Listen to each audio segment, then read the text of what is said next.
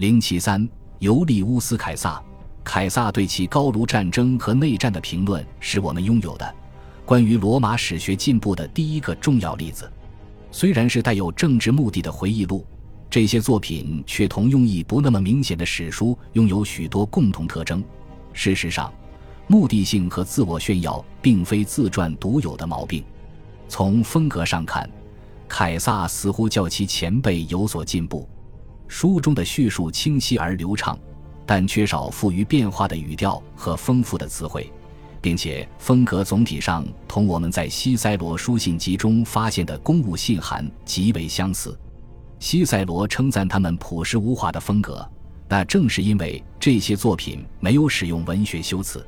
在编排和解读材料方面，凯撒更为符合西塞罗的要求。事实上，凯撒的《高卢战记》。采用了成熟阶段罗马史作品的典型主题，为我们叙述了罗马的势力通过一连串战争得到扩张的历史，并利用地理和异族性格的插画使其记载变得更为生动，还通过第一人称的评论和讲话来解释事件的重要性。整部作品都是罗马人美德的证明，既包括凯撒自己，也包括他的部下。这里还含有一条政治信息。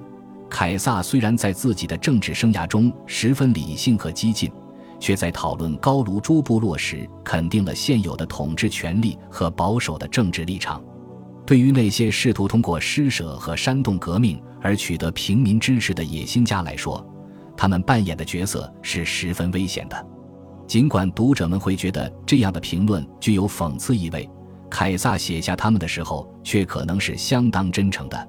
传统上。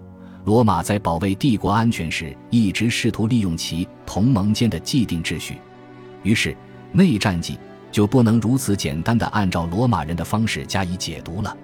然而，凯撒的士兵们依旧是英雄，凯撒也还在按照传统价值观为自己的行为辩护。当他的尊严受到威胁，被从前的朋友抛弃的时候，他拿起武器保卫罗马人民的自由，粉碎了一小撮权贵们的阴谋。